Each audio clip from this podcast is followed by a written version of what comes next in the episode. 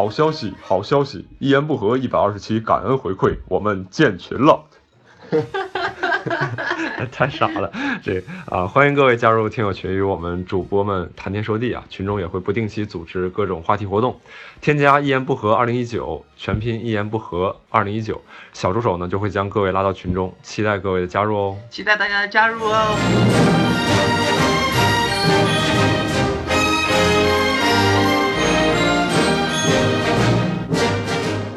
大家好，欢迎大家来到单立人喜剧出品的音频节目《一言不合》，我是石老板。啊。现在在上海跟大家录制这一期的节目，呃，我在我对面的呢，呃，有六兽，哎，啊，周奇墨，哎，伯伯，嗯，呃，还有我们的产品经理吕东，还有这个悟饭，他们两个是待命的状态哈。我们待命的。我们今天这个节目非常的特殊，我们是在上海录制的，然后是在我们的单立人浪马车巡演期间啊，我们单立人走过了很多城市，今天来到了上海。然后我本来是没有参加这个巡演的，结果他们非要安排一个探班的环节啊，嗯。就我觉得这个公司啊，是不是有点嘚瑟了？就是这个 业务没做大，这个名词儿学的挺快，这啥大你们就走了不到一周，真的，还是想把娱乐圈这些环节都体验一下。还是要体验一下。整整一周了，真的整整一周，就是哦我其实也没有那么想探班，就是而且因为你们这个整体走下来，浪马车是一个半月，嗯，嗯，那我要是探班的话，是不是选在一个比如说中间、中后期，是不是更好？因为离得远一点嘛，对不对？是。结果你们刚走不到一周，然后我就来探班了啊！这对我来说哎你，很想我们，对对对，对我来说，这个掉队了，就是就是就是离开你们的这个兴奋还没有过，他得有一个兴奋期，对吧？先嗯先有一个兴奋，然后是一个高潮期，然后是一个亢奋期，啊然后你们就回来了，所以我我就进入了就没有失落，我就进入了消沉期，我就进入了失落期。啊，不，你们不知道这这几天我在北京待的还是很开心的。我、哦 我看到了黑猫那个，我的天，对对对，是哎，干啥了？这两天可以给啊，可以给大家聊一聊黑猫这个事情，非常好。嗯就是，呃，大概三周之前哈，呃，孟京辉戏剧工作室底下的一位导演啊、嗯他叫刘畅。然后嗯他自己有一个剧团叫黑猫剧团，嗯，就是算是黑，就是孟京辉下属的一个剧团吧。嗯然后他呢也是觉得，哎，这个单口喜剧挺有意思的。他应该是跟那个古大白话比较熟，嗯就说，哎呀，我想做一个单口喜剧相关的东西，跟我们演员教一教哈，体验一下。然后古大白话就说了，他说，呃，我觉得全中国我最喜欢的现场演员是石老板，你应该去找他。此处没有一些惊惊讶的喜啊，但这个很正常，是吧？自己反应过来了，对，这个很正，没有，就是你这么一说，我怀疑这个事儿的真实性了。这个是真实的，这个是真实的，因为是古大白话介绍给我的，他跟我说的。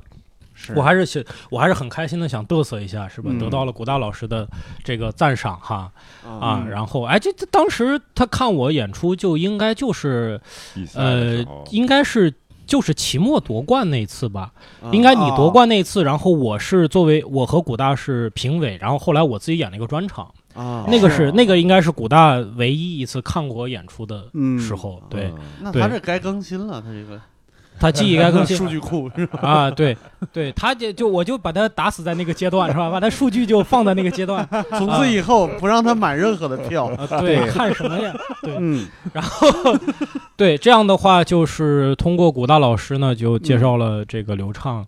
我我和悟饭呢，就花了两周时间去给他们这些演员呢讲讲讲单口教是啊、对，然后这个他们都是话剧演员嘛，应该还是挺有挺有基础的。嗯在这个过程中，其实其实我跟悟饭，哎，正好悟饭在哈，我跟他交到交到这个，我跟悟饭老师这个交到第二节课的时候，大概有一些新的想法，就是，呃，因为传统的我们教学的过程会在第二节课、第三节课就开始讲怎么样去写段子哈，嗯或者说怎么样去这个按照我们的一个思路去积累素材。嗯但是我当时就发现，我觉得这些演员好像不太不太用得着，或者说，嗯，他们更需要的是打开更多的思路，让他们去表达更多的东东西对对，啊。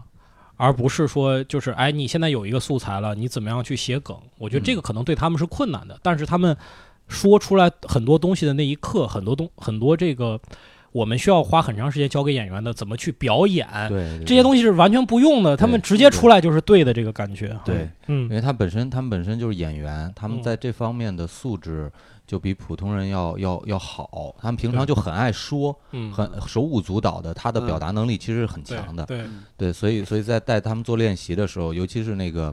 就是我我们第一个练习，就让他说自己身边有意思的事儿的时候，嗯他就说哎，不能说的太多，我们这个课还要卖钱呢。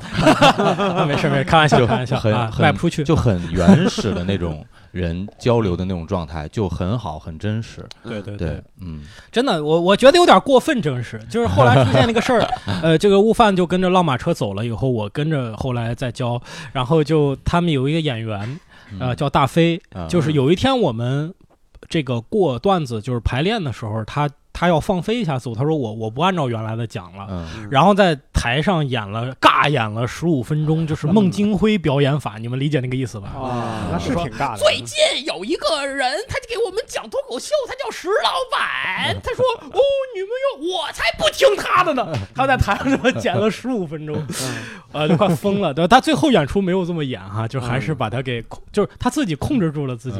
啊，我觉得哎呀，好夸张。然后呢，这个他们正好啊，这两天呢，在北京有一个戏。啊、叫《四川好人》哦也也很不错的一个戏。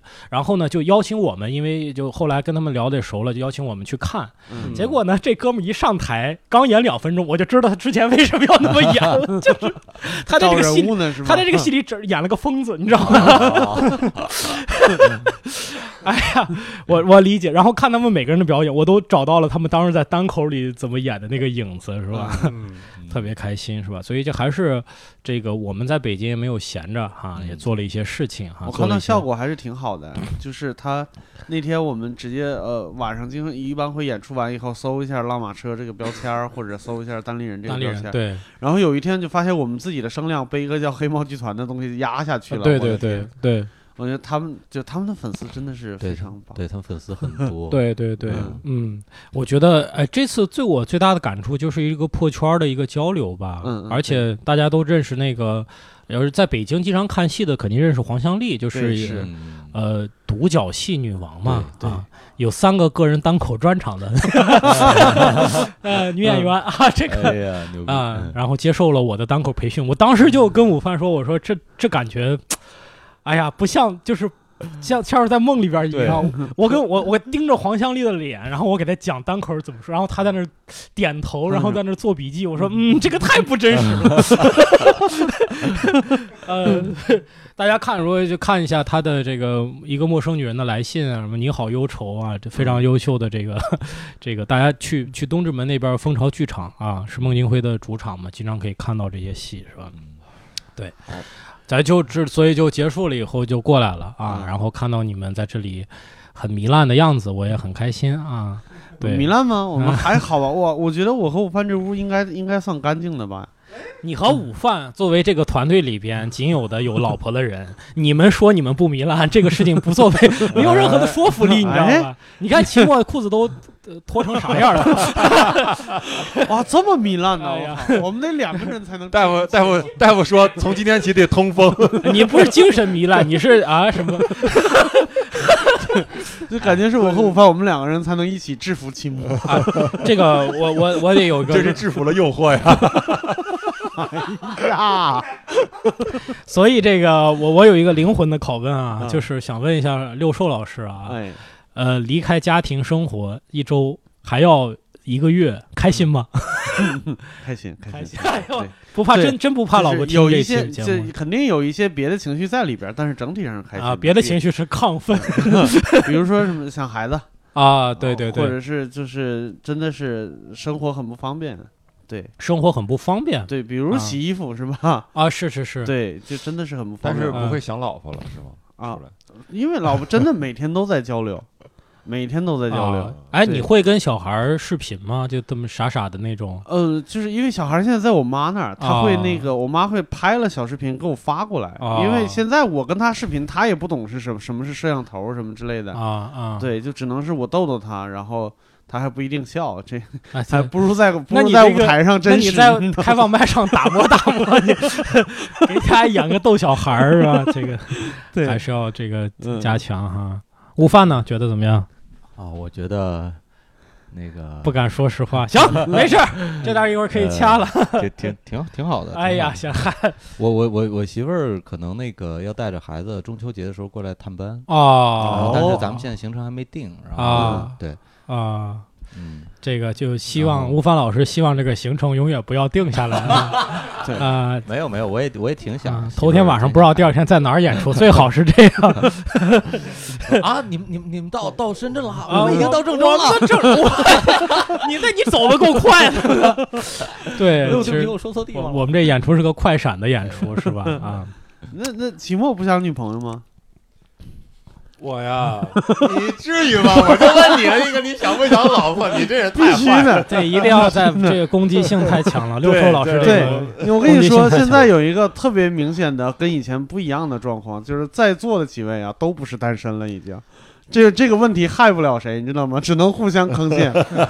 来，伯伯老师来吧，你女朋友呢？我女朋友啊，她在家准备学习啊。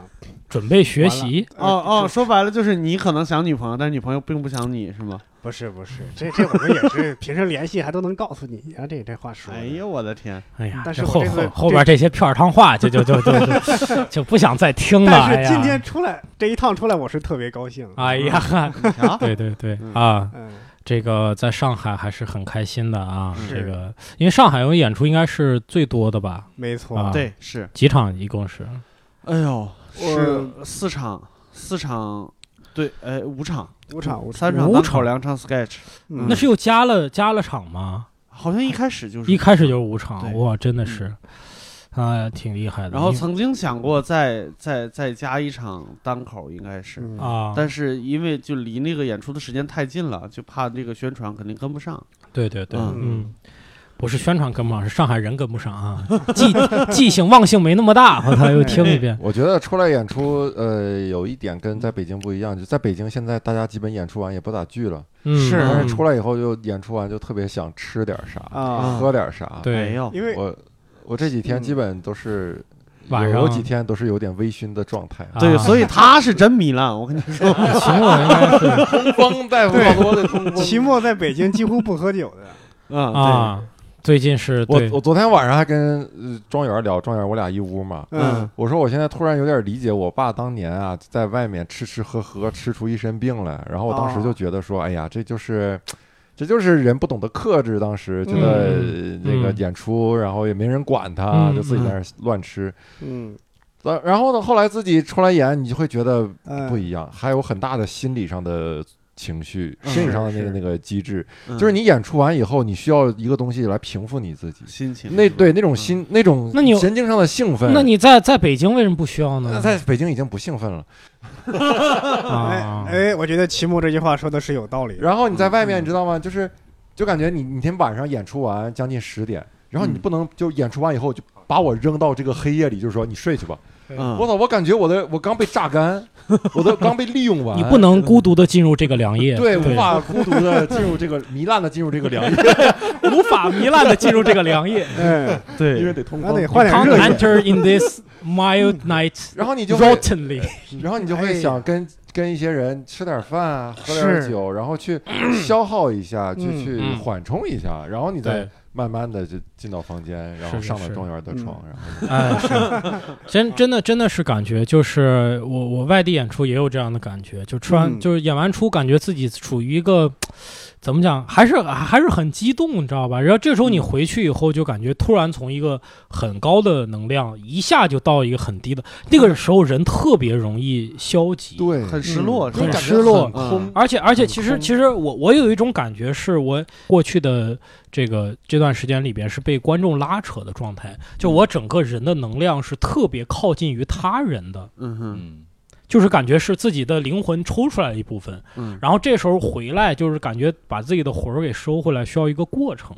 对，啊，对我我注意到，就是比如说以前我们在北京演出的时候，基本上嗯。散场、就是大家那个呃，现场志愿者们就是椅子还没收完呢，演员基本上就走光了。是对对，对。甚至第一个上台的人刚演完就跑了。是，对，嗯，然后因为这次我们就是真的是还有一个就是单口，呃，单口完了以后再上台再再再说话拍照的有一个拍照的环节，然后嗯，这个时候博文就会放一首音乐，然然后当观众都走光，但是观众走也比北京的要慢，因为要过来拍照什么之类的。是。就是这次我们也特别就是荣幸啊，真的嗯。每一次演出完了以后都有人过来拍照。嗯，呃，拍完照以后走了以后，我就发现所有人就在这个场地里边不肯走，嗯对，然后就跟着那个音乐跳舞，我感觉就是就是那个能量上来了，然后没办法就憋的，你知道吗？是是是，这个我原来我也给给梦给梦涵说过，嗯。就是因为大家一直在北京一直在演，嗯。演七八十人、百余人的那种呃场场合，可能观众啊，咱们反反复复是那波观众，嗯，大家会有一种疲倦感。是，嗯。然后这次巡演来到全国各地，见到全国各地不同的演员，嗯。不是，哎，不是全国各地不同的观众，还有当地的演员，而且也能在 在对吧，吃一点当地的东西，看一看当地的风景。我觉得这个嗯。大家是一个精神上很好的一次对，一次调剂吧，是。嗯。哎，我我看昨天这两天好像也是各地的演员应该也都会来吧，到哪儿演出应该演员都会来看一下。是嗯对会的，啊、但是之前呃南京，你们现在是演了南京，演了苏州州对吧？上海对，苏州好像没有什么所谓本地演员吧？也有也？有吗，也有相对就是数量可能比较少一点。苏州也有但但是有开放麦，嗯，苏州的俱乐部叫什么？哦苏托叫莱塞好像。哦，嗯莱塞，对，嗯 哎，可乐是苏州的，可乐是杭州的，嗯杭州的，对，感觉这个就全国这个已经快把关于乐笑的这个形容词已经快瓜分光了，嗯 你知道吧？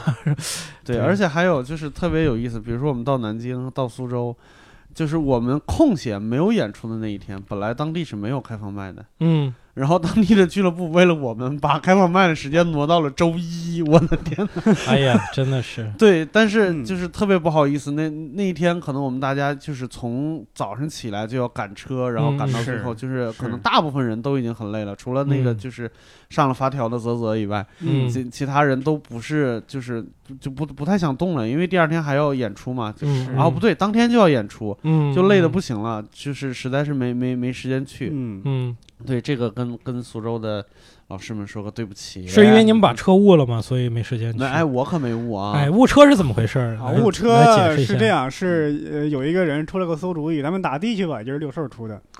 然后然后只有那一车的人，只有误了车的那一车人会特别强烈的记着这件事情。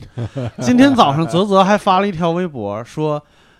艾特我说，当初是谁提议非要打车的？我跟他说，我说大哥，真的提议和非要就不能放在一块儿用，你知道吗？嗯，我是提议我们非要打车，这中文不好，这是那你只能叫非要提议。是这样，对，那个本来到那个车站呢是二十多分钟的车程嘛，嗯但是那天堵车非常严重，嗯，那个司机呢，呃，也不会飞。那个司机提议非要不走高速，对对，他非要提议不走高速，我这跟六兽拜把子。所以就最后是几个人呢？你们几个人迟到我、安琪、泽泽，我们仨啊？误车了，但是还好，不是六兽提议坐，我们分出租车，嗯但是就就他那车没事儿。对他换了一条啊路线，而且我比啊他们，我没换路线，我跟你们走的一样的路线。而且我那天特别神奇，就是我打了一辆车，安琪打了一辆车，其他人先走了。我打的那辆车，我发现是个燃气车，就是它那个嗯后备箱有一个大大罐儿。然后我们嗯三个人的行李就都放不下，然后跟我嗯同行的是两个姑娘，就李科嗯和潘越他们俩。我就说你俩先走，嗯然后我能赶上就赶上，赶不上再说。然后他们俩就先走了，然后我又打一辆，也就是他们走了大概十五分钟我才上车，嗯，嗯我都赶上了，嗯，你们俩开的不是一个路吗？怎么就是一个路。那个我们跟齐墨他们开的不是一个路，嗯。齐墨他们那个司机非常机灵，就说嗯前面堵得很厉害，咱们上高速。没有，我们走的是堵的那条路啊所以我才给你们发要走高速。啊、然后后来那个我的司机和那个博博他们那个司机坚持不走高速，我也知道为什么。嗯。走高速的人车费是我的三倍，嗯就他距离实在太远了，他可能怕就是公司电脑什么的就质疑他们，或者是给他们打电话什么，他就坚持走嗯堵的那条路。嗯对，但是我的那趟就赶上了，我是、嗯我最后是跑上火车的。嗯对，然后哎呀，我六兽跑一下，感觉真的是对南京站确实该翻修一下了，想要就是哎我 我跑的时候一直在掉土，想要紧，我天哪！是你身上掉土还是南京站掉土？南京站掉土，主要是我那个司机吧，他车技也不行，啊总是被别人插车，对吧？啊。他嘴里还骂骂咧咧，你怎么插我这这？光骂还没哎用。对这个我得说一下，我那司机太横了，我靠，嗯，一边插车一边堵车，一边刷抖音，哎呀，抖音给了他力量 啊，对，神曲让他很勇。不过幸好，因为苏州离上海特别近嘛，我嗯们改啊签，对吧？苏州到上海的车特别多，又比较快，就也嗯没耽误演出，反正。嗯，对，对，肯定是，反正这个呃出出来演出久了，总得嗯。总会遇到这种事情，是的这个是吃的，对，嗯。就各种突发情况，真的是我是各种。我我车上那个司机说说他开开那个出租车大概三个月了，就是在嗯。南京他就没见过这么堵的时候，而且还是周日，还是上午，啊，特别奇怪。对，嗯，嗯，对，我记得我有一次是 这车到一半违章了，啊，就是我我如果坐高铁的话，我嗯。就会特别卡点儿，啊。因为第一，我觉得高铁站的环境非常的差，我在嗯高铁站一分钟都不想多待。嗯，第二呢，我是觉得高铁是不不太可能，就是你进站的这个过程特别快，不是比较嗯。快的，对，嗯所以我就坐高铁比较卡点儿，结果那次就卡出事儿了，就那个车他走错车道，然后被警察给拦下来，给他开罚单。嗯，关键在整个过程中呢，我就在那儿等着，开完罚单这个车还能继续走，嗯。就把我还是给带过去，但已经迟到了，是吧？啊。嗯，嗯，这个我们刚才这个进来，这个发现我们的这个产品经理特别好，已经给我们准备好了这个这个上海名点啊静安寺静安寺这个小吃对，没啊错，素面包素面包，和尚做的。是吗？什么叫素面包？就还有荤面包吗？是吗？有啊，肉松面包不就荤面包吗？啊，所以没有肉松的都叫酥面包是不是？，它嗯它这个是静安寺里边做的那个面包，就是它是一点荤都没有，啊，它就是用植物油什么油什么之类的，可能都？没有荤的。对啊，如果没记错的话，应该是这样。对，就是静安寺很 fashion 呢，我的天！啊，相当 fashion。对，啊，还做面包，我们一般都做馒头，本来就不用油什么的。他们还有素月饼什么的，然后算是都是就是上海挺有名的，会有人啊三产三产，对，会有人特地去买这种。对，对，你看这个，你们河南少林寺就没有什么三产啊，啊？你看看人家少林寺哪儿用得着？和嗯尚那么胖，都自个儿吃了是吧？本来有，后来我们少林寺自己还不够吃呢，后来尝的人多了就没有了。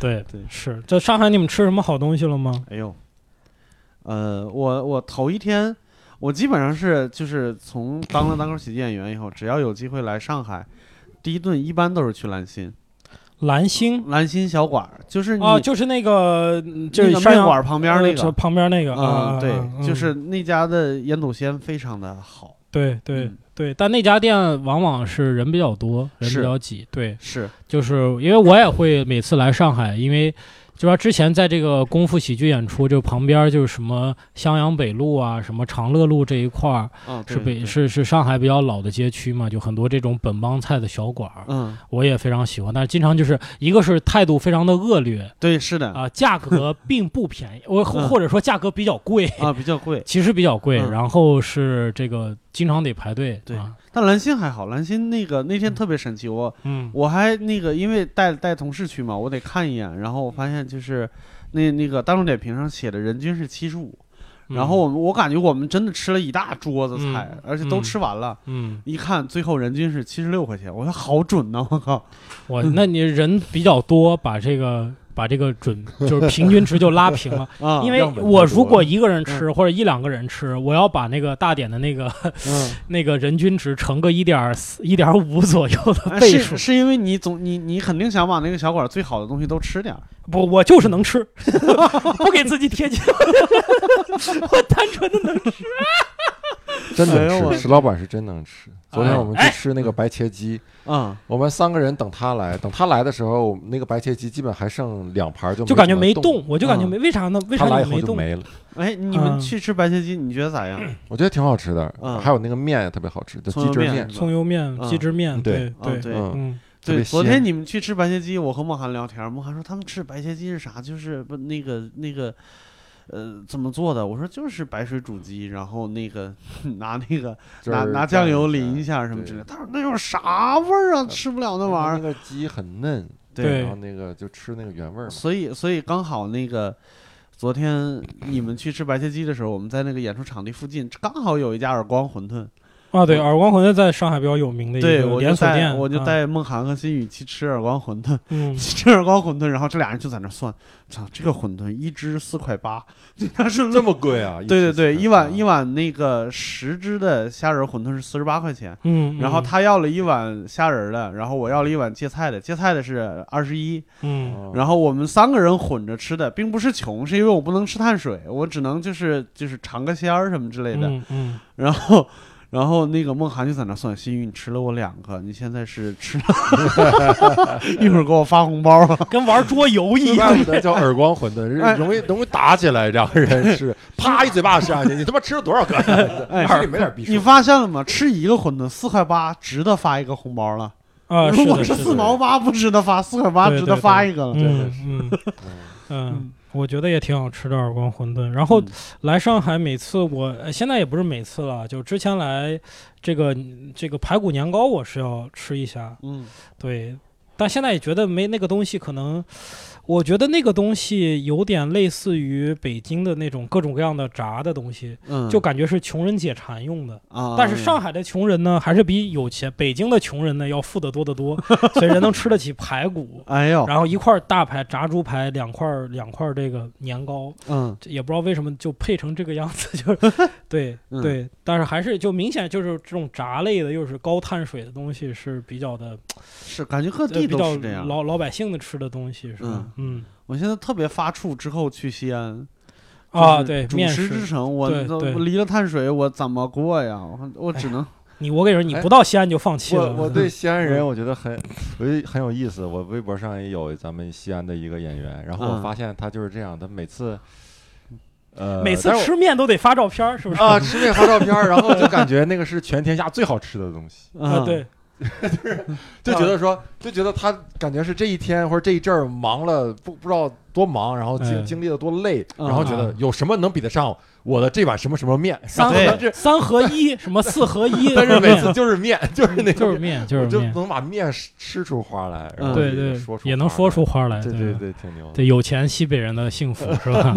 真的是，对。对，南京也是，我们到南京第一顿就是吃那个汤包嘛。嗯。然后我我进了那个店以后，我好像我是跟齐墨说还是咋，你就感觉他们就是做了一锅鸡汤和一锅汤包，嗯，然后就尝试着把它搭配出各种各样的不同的主食来，嗯嗯然后就能开一个饭馆，对对，就往里边撒点粉丝，搁点鸭血就是鸭血粉丝汤，搁点鸡丝，搁点面条就是鸡丝面，对 对就像麦当劳一样，麦当劳、肯德基一样，对就各种搭配些东西，然后各种搭配。嗯，对是这个那南方南京、上海、苏州就是各种浇头面啊啊。，对，是的，就是你看那个菜单密密麻麻，但是只要你把它排列组合都去掉，其实就是面和各种浇头，是吧？就基本上是这样。嗯，一个牌子上写的是面，然后这边是一大排浇头，你自己嗯挑，嗯，就全是这种自己搭配的。嗯对对对，而且这个，因为我们的这个产品经理吕东老师呢是这个老上海，他在 他的一个东北人，在上海待了好多年哈，好，上海，待了多少年？吕东老师待了九年，待了九年是吧？九年的老上海，他就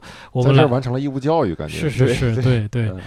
然后这个来了以后就哎呀，给我们各种款待哈，嗯带我们吃了很多这个上海的名点啊。对这个但是啊尴尬的之处就是他，比如他昨天那个拿来那个 Awfully Chocolates。嗯，我说这玩意儿东直门就有，专门跑去买的啊，两大袋儿都提到说，给你们尝尝我们上海的高级点心、高级巧克力，叫 Awfully Chocolate。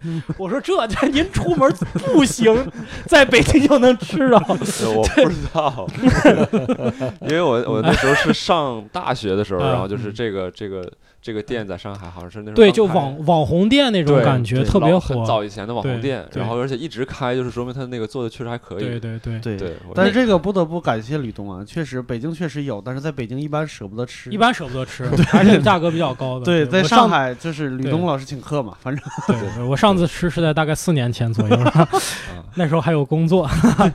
对对对，我遇到过好几次，就是上海朋友往北京带的，就北京有的，一个是那个来一份，嗯，啊 来一份是上海，应该是上海，还不是南京的品牌，就上海挺多的嘛，街上。关键什么笨豆旁边就是我们演出旁边地儿就有一个来一份，还有一个是那个美美珍香的那个猪肉肉脯，那个啊不知道是香港还是哪儿的。嗯对，就是有有朋友去从上海给我带来，我嗯我就是这个。我没好意思说，嗯我说：“哎呀，好，真香，美真香啊！” 对，对，这也挺尴尬这种事情。你们啊打算往回带东西吗？带特产或者什么之类的吗？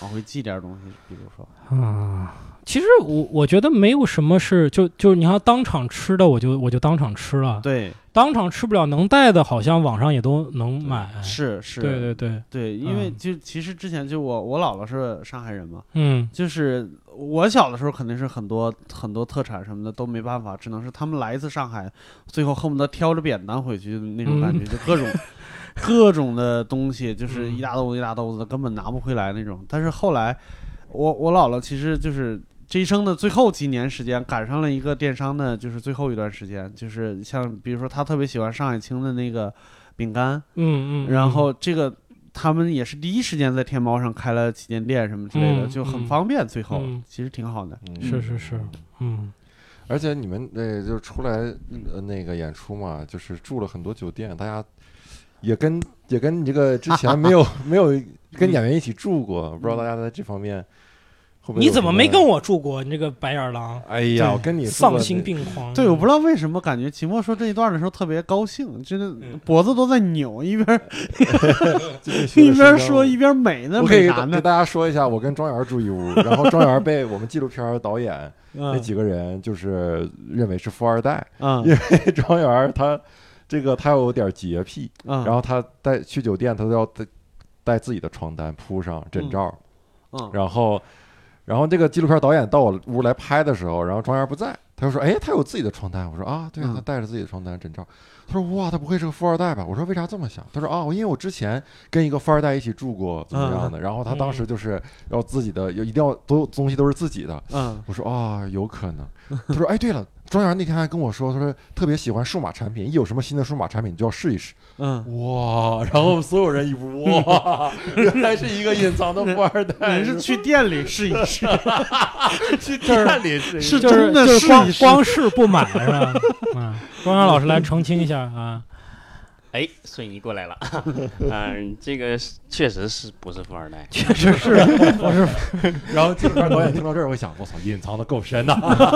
对，纪录片一定要把你这富二代的事实给记录下来。我操，嗯，说说实话，我承认一点，就是我其实没有那么干净，但是我为什么会有一点轻微洁癖呢？是因为我我我母亲是那个护士，医院里的，对，嗯所以他的工作性质导致他在家里面就是这么教育我的，嗯什么嗯外面的东西尽量都不要碰。你说你说你没有那么干净的时候，我以为你专门带了个脏床单儿。啊，没有，一到酒店说，哎，这个床单太干净了，得用个脏的。确实是带了床单，但是个脏床单。对，那倒没有。然后，但这个床单是专门就是买这种，它很一次性方便，对，一次性吗？它不是一次性，但是啊它是专门就是酒店出行专用的，啊，就它是啊一个它相当于一个一个裹，就是那个包裹一样。嗯嗯然后那个枕枕套跟那个床单也是连在一块儿的，你就把头就是枕枕枕头那块儿套上，然后直接啊钻进去就可以，哦就会所有的东西都但会但你找不到。还是懒，因为你背不套啊。对，就是我的，我想不明白，你就是床床床单有了自己的，嗯枕套自己的，但是被还是人家的。不是，你听我说呀，它是双层的，你双层的你没有注意到吧？它它像睡袋一样，他把人直接钻进去了我是钻进去，哇，然后所以所以我所有的我身体都是被包裹住。我。我完全受不了这种人进入一个袋子的那种睡，就是你看那个酒店有时候他把那个被子就掖在床单里边，掖的特别死，啊，我是一定要把它蹬出来。是嗯，对是。，tuck in 就是《对宋飞传》有一句我们北方冬天就是会把那个嗯被子套成一个卷儿，然后人钻进去。我不行，我一定要把它蹬开。对对对对嗯我因为我自己本身也是很自由型的睡法，啊所以我我受不了那种特别窄的，所以我嗯专门买了是双人的那种，一个人在里边来回铺。来回，但你不没有意识到你在一个袋子里边。哎对对那那这个问题我就得问一下启墨了，就是如果就是像像你你房间，你发现跟你同屋的是一个可以自己在酒店里边带床单的人，啊你，会觉得这个人不好相处吗？没有啊，挺好相处的。因为之前之前你俩是睡一个袋子里是吗？我俩是袋鼠的孩子是吗？契契约无衣，与子同袋儿，袋鼠过来把我俩都摁装进去了。这庄园不我儿子吗？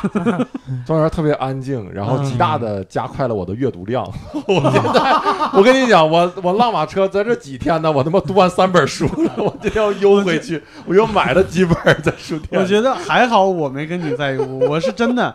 我那天在大街上走，我突然看到橱窗里边，哎，我说这不秦墨吗？我进去跟他打个招呼，打扰一下他的阅读。就是你在酒店里，我俩也，我跟庄园就是聊过，呃聊聊的多的，好像一次还是两次。。对，然后剩下就是我俩都没啥话，然后就在那儿，你也没啥话，你没没啥干的，就只能看东西。你知道庄园，你那个床是中文单口界多少人想要梦寐以求的铺位，你知道吗？一个半月，我的天哪！我我前两天因为跟那个秦梦老师一块订饭，然后订了一个这个双人套，嗯然后后来我就说我的简简历就会刷新了，以后就是如果我出去巡演，就是可以介绍我的时候这个你加一条。你们还没有这个教训吗？这个就是一个房间两张床，就是一个房间一张床，那又能怎样？哎 哎，这有所指啊！我就说我跟秦墨睡过一张床啊，咱俩啥时候睡？咱俩在南昌咋没睡过一张床啊？没有啊？咱俩南昌在一个房间，咋能睡一个一个房间，一个房间。哦，真假的？我跟南昌是分出，我跟你俩，你俩不是不是一个房间吗？哎呀，我去，这都 我天！前两天我还跟人吹，我说我现在已经不，绝对是不能过这种生活了。因为前两天我们那个咱们的那个工作人员还说说，如果订哪儿哪儿的民宿，，对，呃两个人一，张睡一个大床，两个人睡两个男的睡一个大床，介不介意？嗯，然后我我跟你不是睡一张床，是一个房间，啊，两张床。啊对对对啊我，都记不清你都记不那那你。介意吗？啊。一个大床，我我原来不介意，嗯，然后现在就觉得还是得分开。是有了女朋友以后，觉得得我跟我女朋友都介意，我觉 得我恨不得分开，我恨不得。他不听这个节目我跟他真的认真探讨过这个事情，我说咱俩能不能分床睡呀、我觉得自己睡太之前谈恋爱谈了不到一年，突然睡睡出了一种三十年七年之的夫妻痒的感觉对，老然后后来我我这个事儿还还问过我姐，嗯然后我问我姐，我说我我说你当年呃跟我姐夫就是住在这方面是不是两个人怎么怎么样？我问他一些建议，然后我姐说当年我跟你姐夫也分床睡过一段时间。我说咋样？他说很影响感情。我说那算了。关键你你这个就是你们你要想分床睡，就你们俩今天晚上就甭见面儿，你回你家，他回他家，不就得了吗？我就是我分床睡，就是想自己有一张床嗯，啊，就是旁边有人，然后就是哎呀 锁着你。就每天晚上半夜醒过来以后，发现，哎呦，操 没一直没习惯是吧被？锁，嗯是是是，取决而且取决于这个。关键我要是说这个就就是跟人睡一跟跟女朋友睡一张床，他可能嫌弃我更多一点儿。啊，因为你锁人是吧？因为我不是我锁人，我我我是打呼噜，打呼噜比较严重，啊对，这鼻炎嘛，对，没办法。好，上海还有什么吃到什么好东西吗？我操，又回到这儿了，对，嗯这跨度有点大。啊，没有就我我我不说迟了，我既既然庄园在这儿，我觉得有个事儿一定要聊，就是我们来上海第一天晚上，我们就是因为托托这个金主爸爸的福，我们有有有车嘛，哎，我们是什么车呢？哎，雷诺，哎是吧雷雷诺进口雷诺，进口雷诺给我们的天哪！单林浪马车的强力赞助，非常的感谢啊！对对对对对嗯，然后我就开车带他们去了一趟外滩，然后有几个有几个第一次来上海的小伙伴，然后去了一趟外滩。呃，别人不说，就说周元老师，周元老师从那个地库里边一出来，就是 黄浦江畔，不是黄浦江畔的另一侧，就是一一一街金色的建筑，因为晚上会被那个灯打的是黄色的，就是那些银行，什么浦发呀，嗯，什么什么招商啊那种，然后嗯被灯打的是金黄色的，就感觉整个城市是晶莹剔透的。周阳老师马上就失态了，就真的就感觉嗯就是走路都飘起来了，你知道吗？特别高兴，不知道为啥。然后这咧着嘴在那傻乐，我估计他那一段是无意识的，他自己可能都没有那一段记忆了。有吗？庄园？我没看过灯，没看过灯，下次带你去自贡，我看看，没有。我看着全国灯都那铲子的。我当时跟他们说，啊我说我第一次就是因为一一一场一个场景，就是一个建筑场景会感到震震撼，是因为有一次在唯一一次在嗯抖音上看到有人用那个大疆去俯拍，就是那种航拍，拍从那个东方明珠啊，就是那个角落，然后呃俯拍下来一晚上，然后那个灯光特别绚丽，嗯然后我当时真的就是感感受到了一种窒息的美。嗯，但是我就觉得那可能只是在影视作品里面，然后等我真的到了现场的时候，我发现那个灯光跟那个当时拍的那个场景基本上是没有什么差别的，别只是说角度不一样，然后就会瞬间就震撼到了，然后就稍微有点失控。然后我们我们从那个有点失外滩，我说就是因为车就停在江边儿嘛，所以我说我先带你们去南京路，然后从南京路回来，然后再再再在外滩边上再溜达。结果去南京路呢，哎，我我有一点发现，我不知道是真的还是假的，就是我我很多年前来南京路，我觉得跟以前不太一样，我觉得真的是传统行业有一点没落的感觉。南京路我感觉就嗯有点像西单、王府井儿，是，啊就是对王府井对，但是我之前来的时候，基本比如说十点钟十呃十点半左右，就还是灯火通明，然后大街上熙熙攘攘。但是我这次来，真的十点半，很多百分之八十的店都已经关灯了。啊，是啊因为因为游客们都 回去睡觉了，对，就游客不来他就我感觉南京路也就这种步行街也在一点一点的没落，但是这个不重要。我们从南京路回到外滩的时候，到外滩上发现东方明珠就陆家嘴那一片儿灯已经灭了。哇，嗯庄园老师好伤心呐、就他一个、他嗯自己就趴在江边趴了好久，就说就是一很伤心的那种感觉，生气了。对我，生气到 又失态了。又失态咋，动不动就生气倒没不至于，但是我真的没想到两点，第一个是我忍不住吐槽一下他们，嗯，就是那北京那王府井那逛多少遍了，非得还逛什么南京路，那玩意儿有什么可逛的？然后你一个刚没看过灯的人，需要反过来吐槽人家，你觉得合适吗？你这对，不合适。然然后非要上走到人民广场，走到人民广场那就走吧，那就去看一眼。吃炸鸡呀？对对呀、他们就要去，然后结果都都快马上到了，眼瞅过马路就过去了，然后说嗯哎行，走到这儿就行了，就已经跟人民广场就差一步之遥了，然后不进去了，就说就那咱往回走吧，嗯。往回走也行。后来还有一点就是大家都传闻啊，说上海是一个不夜城。对，嗯。然后我就以为这个灯可能亮一宿，你知道吗？嗯。我寻思反正我陪他们溜达呗，晚上还有时间，第二天没演出。结果回去了之后灯全灭了，嗯，那家伙呢黢黑黢黑的，呃没有，那也黢黑黢黑也不至于啊，就是。不夜城是说旁边那些写字楼那些加班的，就是那些灯还亮着。不是，就说就说上海人有夜生活嘛，就是结果这个夜生活。夜生活应该不在不在陆家嘴，你没去过，你没去对地方。对对对，夜生活不在陆，那是上班的地方。对。对对，那是金融中心。陆。家嘴你白天可以去一下，它有些很高的一些楼可以上去，就对。可以做那个电梯上到顶层看一下对什么的。嗯，包括那个你如果过生日的话，就是咱们从江边看过去，有一个有一个楼是就是财经中心还是啥，嗯那上面有一个就是玻璃栈道，嗯呃，玻璃观景台。你如果过生日的话是免费的，可以去的。嗯，嗯，这次就很遗憾嘛，但是这次马上明天后天有有有演出，也没时间去了，我就觉得人生就是需要留点遗憾，下次再，来，下次再来的时候，对对，下次来得多多写点新段子啊，对，得上海观众嘛哈。嗯对，那感觉之前呢，苏州和南京的南京的这个，我我是我是觉得苏州能卖出去那么多票，能有那么多观众来，我还觉得挺意外的。嗯，是吗？因为我们之前基本上在苏州没有演过出版，没就是在就是小鹿专场应该就是就是小鹿在那演过一次专场，就所以说基本上是从零开始来做这件事情，嗯哼，但是还是有这么多的观众来。是对，大家对苏州的印象怎么样？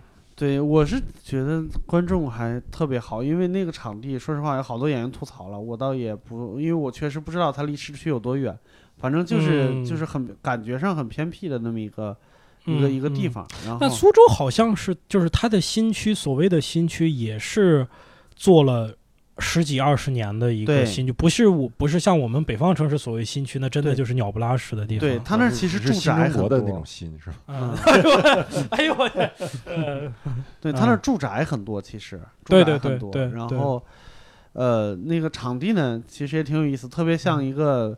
什么，特别像一个阶梯教室。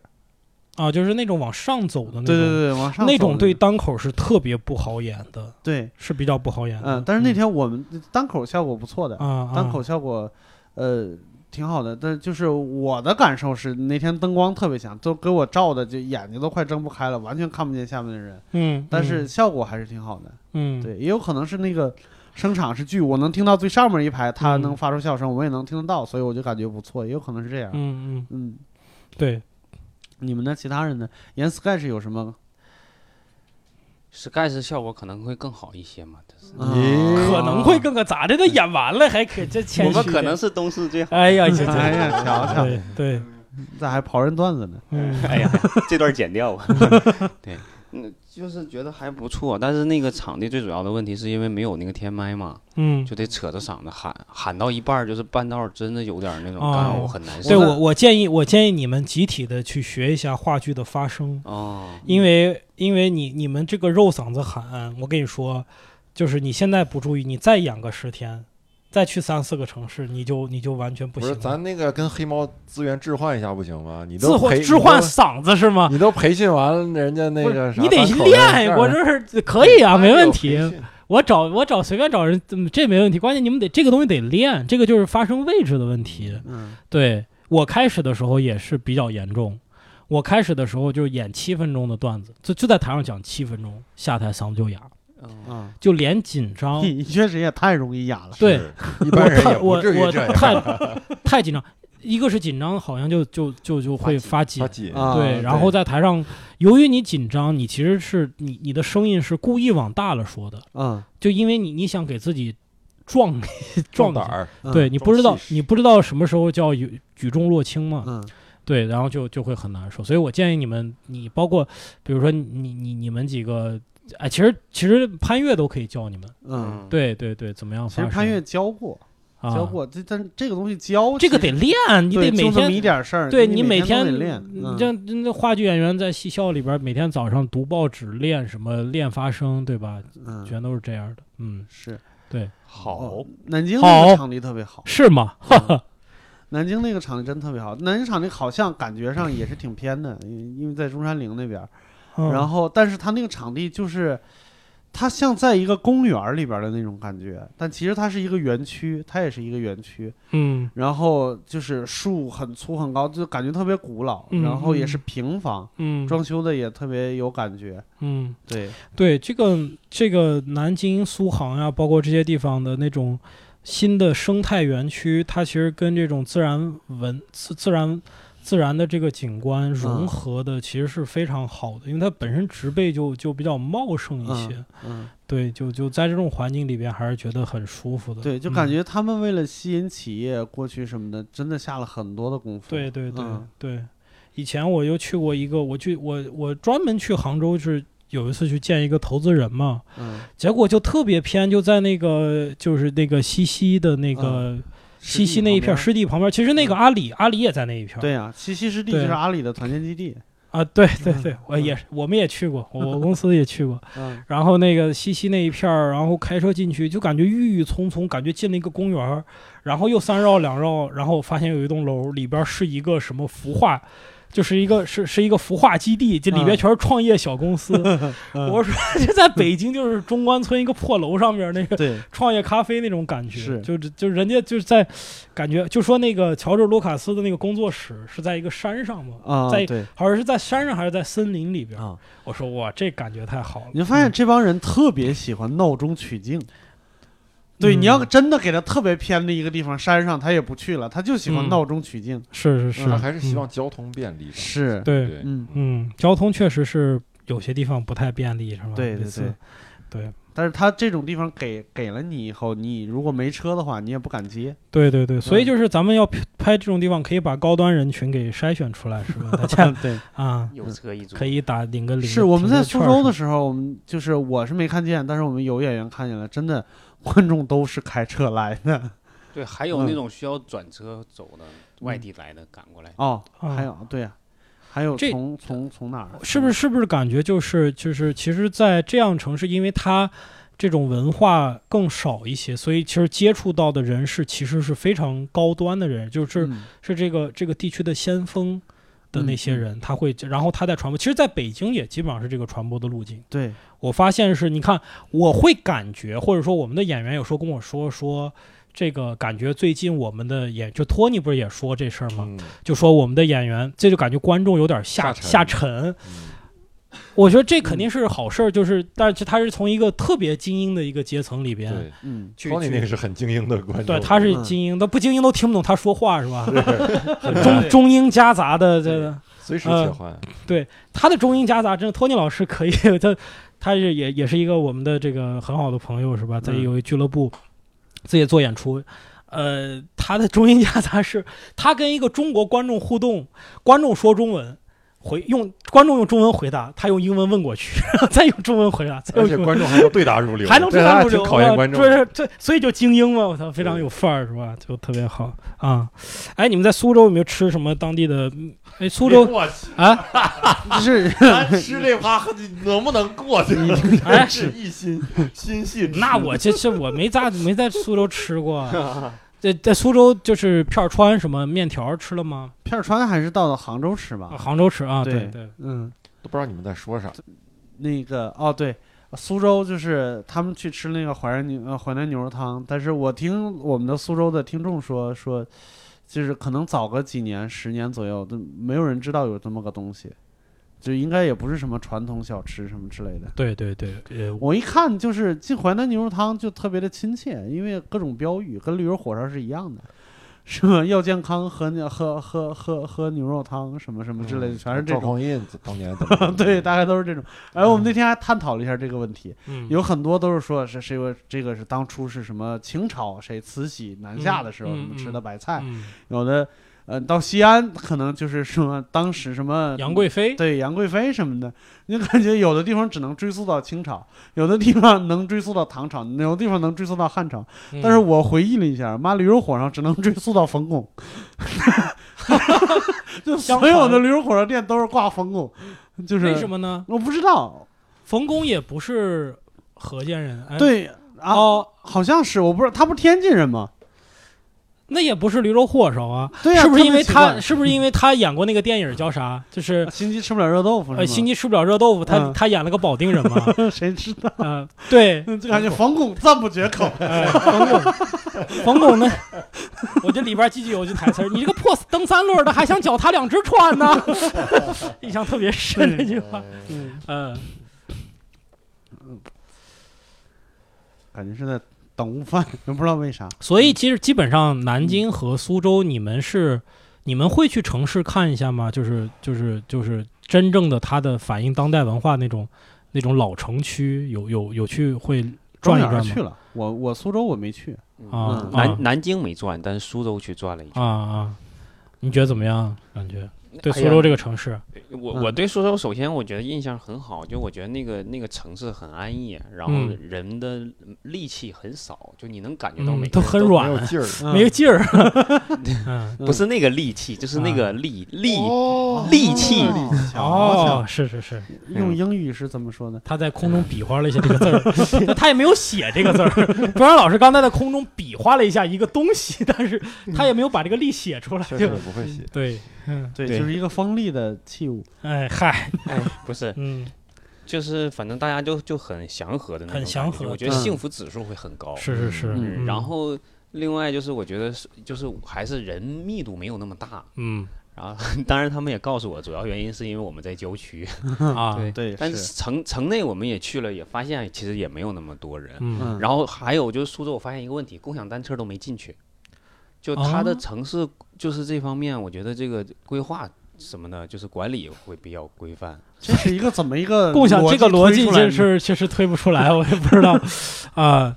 我你们可能没有在苏州坐过公交车，嗯嗯苏州公交车特别有特点，就每个站是苏普双语报站。啊哎呀，这个苏州话真好听，啊是每次就听那个就觉得特别享受。就过对站，了。就过站。我没有，因为我我我上次来苏州是去坐公交车，正好是有一辆车，我们是从起点坐到终点，就把所有的站都坐，特别搞笑。那个车里边没有售票员，啊然后司机旁边有个麦克风，啊然后往里走，往里走，哎，你们往里，就就就就就大概那意思吧。他用普通话哈，就往里走，下一站就谁谁谁，他一直在不停的说话，就像一个 DJ 一样，而且还带节奏，还还讲笑话，你知道吗？嗯就逗着全车人哈哈大笑那种。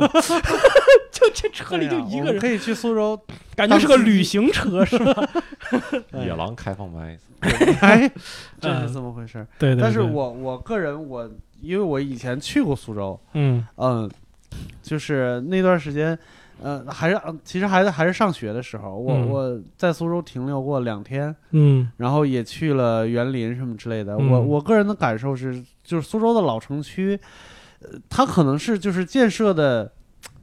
呃，年代比较早了，所以改造比较嗯。困难。是是是。嗯，然后嗯。街道很窄，嗯。然后我去的时候人人是很多的，我不知道为嗯什么现在人少了，可能都去北京了。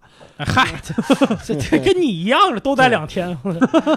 对，特别奇怪。嗯。然后园林呢是这样，就是教主他们也去了，去网师园，去就是没去拙政园，我是嗯。都去了，就三大园林都去了。嗯。我那时候的感受就真的是，就只能看个红花热闹，嗯就是我只能看哇这个好看，然后就什么都没有了，就是嗯这种感觉，你你是怎么体会出来的？你大概你在里边走十分钟你就疲了，你就觉得很平常。啊是，对，是第一眼看过去就觉得很漂亮，走十嗯分钟就就嗯就啊，就你走十分钟就体验到这人家园林本来是谁谁的家嘛，人家这不就我家嘛，就这种感觉。对对对，就那种感觉。是，甚至拙政园里边有一个小的院子，嗯院那院子里边有有好几百盆盆景。嗯，我一我第一次去的时候，我一进那个门我就骂街了，嗯这这这这这都是特别大的什么假山什么乱七八糟的，就是这种真实的景观。你突然给我摆一百多个花盆儿，嗯，然后再让我说嗯这怎么回事？当然这嗯是。不懂嘛，对真的是不懂。然后嗯后来大概十几年以后，我自己在家开始做盆景的时候，我回想起来，我觉得我靠，那个那那一院子都是好东西。啊，对，那一院子这都是好东西，但是那个时候真的是只能看个红花热闹。对对对，我觉得如果要是去看园林，如果不做一点功课的话，可能也看不出人家的巧思在什么地方。是是，所以你嗯看这个北京，实际上就是对于这种南方的景致，嗯它是一种。呃，就像美国人去模仿欧洲建筑一样，它是一种攀龙附凤般的一种攀攀附、拙劣的模仿拙劣，的模仿。嗯就是就是你们知道北京有个苏州街吧？啊，苏州街为什么叫苏州街？它真的就是慈禧当年嗯觉得苏州特别好，就是在北京建了一条街，然后啊两边模仿苏式的建筑，好像据说是把苏州的商铺都搬过来，把苏州人都搬过来，嗯然后就在那儿做了一个苏式的一个，就是现在就是我们的，比如到天津看个什么意大利风情街，就这种啊。感觉。哼，这傻老太太，然后那个傻老太太傻有钱，你在这说的。然后包括那个，其实呃，在北京都去过那个雍雍雍呃，不是，就是和珅那个叫什么呃，呃，恭王府。哦，恭王府对，恭王府，恭王嗯府就是模仿的苏州园园园林呐，啊对对，也是拙劣的模仿了一下苏州园林嘛，对吧？就是对。对，嗯，那期末呢？期末就是看书了是吧？就看了三本书，哪儿也没去。哎呀，我就是我没有事儿的时候，我不会自己去逛嘛。呃嗯然后我特别喜欢，就是团队里有这种能带你去吃东西的人，对对带你去逛景点的人。啊要是我自己的话，我就自己待着了。辅助性人格，嗯什，么叫辅助型？不要多说我辅助型。辅助性人格，我以为我以为辅助就是一个职业，对他是在任何的地方都可以。路子心理心理什么这个术语。就哎呀，经常蹦出来一个，你就永远不是，这还那啥，这不是你们对谈的时候石老板说的吗？没说过啥，你又给曲解一遍。哎呀，你们这个啊，所以你们这个某些个啊友商的节目啊，经常是在节目里边，只要不来这个行业专家，那就什么敢说。是这个行业专家一来，这这个话题就不敢再聊。我我我我说个嗯正经的啊，啊我真的感觉一言不合和无聊斋。在这次巡演里边，真的扮演了很重要的地位，哎，啊真的是有就是为什么呢比例很大。哦，就是听了节目来的是吧？对对对对还有那种就是只听过节目，完全没有看看过演出是的，是的，就包括像苏州，我这我也是没想到能来那么多人，啊，然后一打听，真的是很多都是节目的听众。对对对这个真的感觉啊，电台这一步算是走对了。哎，哎，是是是，就是我我觉得它是一种，就是就是这个一个是在就是我们在演北京演出是可能是在我们演员方面的一个累积和当地观众的一个累积，但是演演这样的演出能够支撑着我们聚集了这些演员，这些演员又在做一个音频的节目，就一下打开到一个就完全跨越时间的这样的一个一个一个状态里边。对，是是，嗯感觉给各个城市都开了个小门儿，对对对对 是是是。。嗯嗯，好，那我们这期的我们的这个浪马车的闲聊节目哈，就是呃告一段落。我们这个旅途上的节目呢，可能相对短一点，也聊得比较散一点啊。呃，下面呢，我们还会去很多的城市，比如说。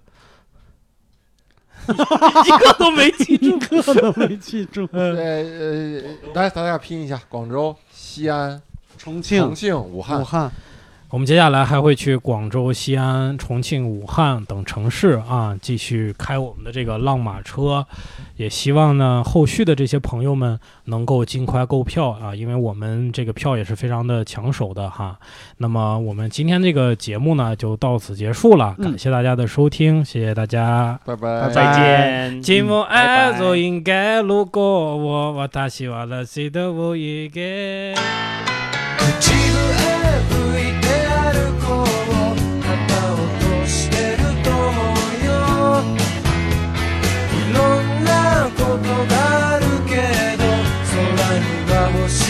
綺麗。懐かしい